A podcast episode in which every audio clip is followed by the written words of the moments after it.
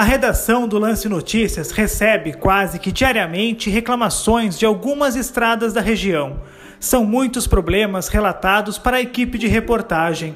As principais reivindicações são os buracos e a falta de sinalização nas vias.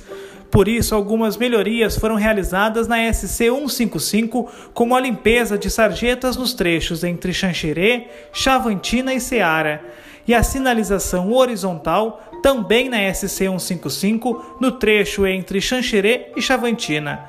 Os trabalhos foram concluídos ainda nesta terça-feira, dia 8.